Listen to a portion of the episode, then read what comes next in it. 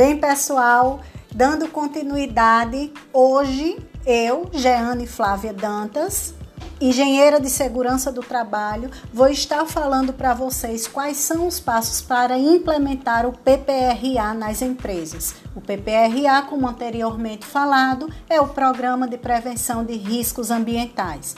Então, para que o, P, é, o PPRA funcione adequadamente, sua implementação ela deve ser feita de uma forma adequada, a fim de evitar que os erros possam comprometer a eficácia do programa. Assim é importante que você saiba quais são os passos fundamentais para que ele seja feito da melhor forma.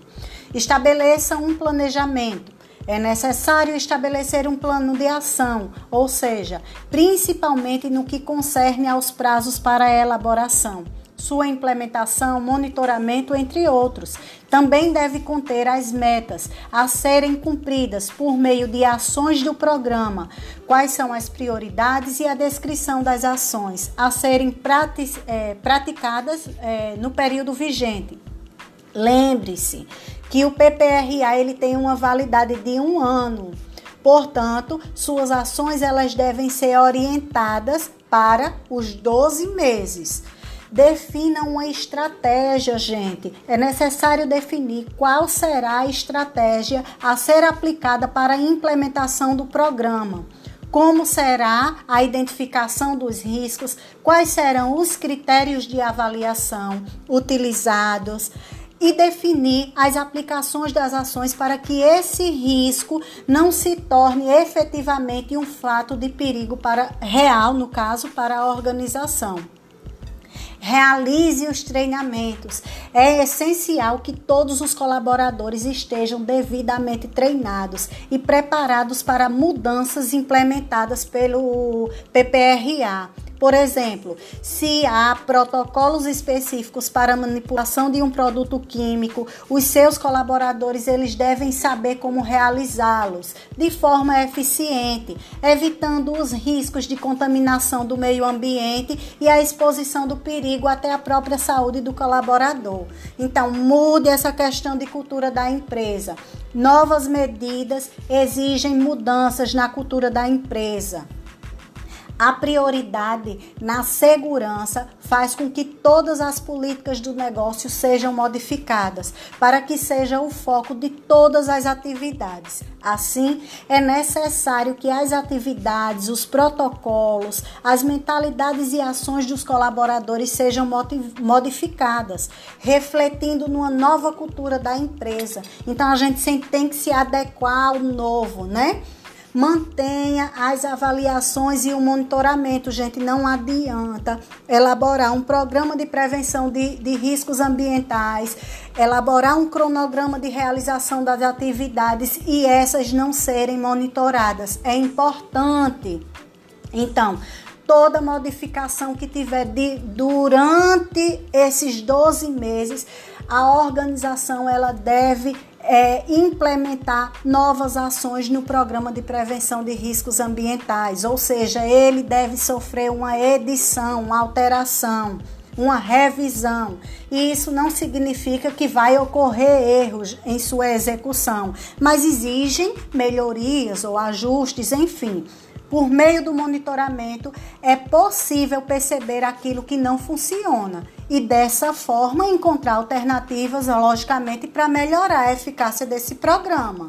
Né? E seguir, logicamente, com os melhores resultados e, consequentemente, também sem prejudicar a produtividade da empresa é, quais são os benefícios de um PPRA em uma empresa. Então, o gestor não deve pensar sobre o PPRA apenas como um cumprimento de uma obrigação legal. Isso aí é um ponto básico ele também é bastante útil para as rotinas de uma organização para que essa rotina ela seja para a proteção da empresa, dos gestores em si e, se, e seja para garantir a integridade dos colaboradores e do próprio ambiente de trabalho.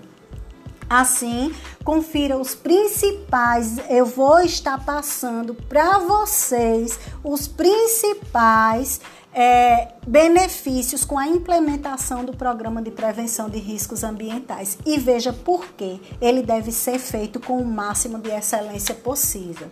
Gente, quando a gente elabora um programa de prevenção de riscos ambientais, reduz a questão de afastamentos na empresa, reduz processos trabalhistas, evita multas, reduz custos para a organização, melhora o clima da empresa, mantém a imagem da empresa no mercado em alta, ou seja, considerando uma empresa que ela deve zelar pelos cuidados do funcionário, ela vai minimizar os riscos, incluindo até os menores dele. Então, para que tudo funcione adequadamente e uma empresa enfrente esse problema na realização das suas atividades laborais, esse pode ser, inclusive, um diferencial para algumas pessoas optem em adquirir um produto da sua empresa ou talvez um serviço, né? Então, assim, você já vai estar tá com um passo à frente como um concorrente no mercado vai ter uma representatividade de vantagens e competitiva, né? Importantes a longo prazo, lógico. E a pequeno mesmo, com tantas modificações agora. É, esse programa de prevenção de riscos ambientais ele deve ser visto como uma ação contínua, né, gente? Só lembrando, em conjunto com outras medidas de segurança e saúde do trabalhador. Então, contrate um serviço terceirizado se você não está apto para realizar esse serviço. Contrate um engenheiro de trabalho para que execute as suas atividades de identificação desses riscos no seu ambiente de trabalho cumpra regularmente todas as especificações, porque você evita multas, você evita é, custos extras para a organização, como eu tinha falado. E fora que reduz questão de leis trabalhistas, né? Hoje em dia é um grande problema você não tá entregando adequadamente os equipamentos de proteção individual para o seu funcionário. Então, contrate-nos, estamos aqui para servir e realizar os seus serviços, né? Eu, mais uma vez, me apresentando, Sou engenheira de segurança do trabalho, tenho é, uma experiência de 10 anos dentro da indústria e da construção civil.